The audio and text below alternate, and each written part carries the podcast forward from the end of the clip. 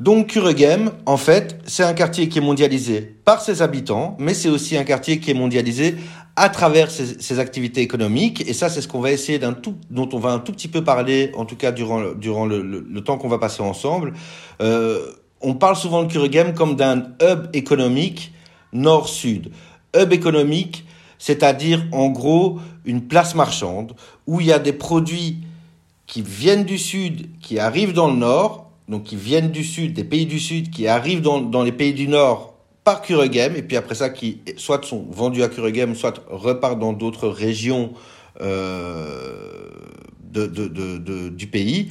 Mais c'est aussi une, place marchande, ou en tout cas une plateforme de produits qui viennent du nord et qui partent dans le sud. C'est notamment, c'est en particulier le cas euh, du marché, du quartier des voitures d'occasion, qui est dans le quartier Evart, que vous allez peut-être voir, en tout cas, qui est juste à côté des abattoirs.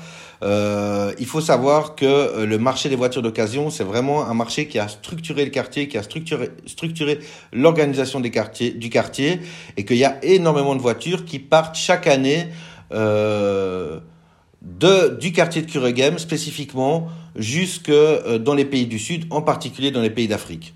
En fait, le quartier de Kuregem et le quartier du port à Cotonou se répondent un petit peu. Donc Cotonou, c'est la capitale du Bénin.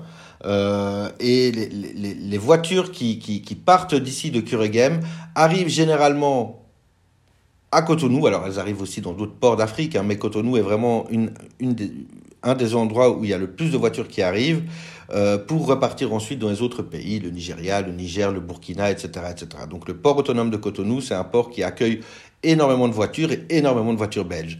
Alors je vous le dis parce que je l'ai lu, mais je vous le dis aussi parce que je l'ai vécu, parce que moi-même spécifiquement je connais assez bien le Bénin. Alors c'est un peu par hasard, hein, mais je connais assez bien le Bénin puisque j'y ai vécu et que en effet, bah, par exemple quand moi j'ai acheté ma voiture euh, à, l'époque où j'étais là-bas, bah, ma voiture elle venait de Belgique, euh, il y avait plein d'autocollants flamands, etc., etc. Bref, c'était très très clair que la voiture venait de Belgique.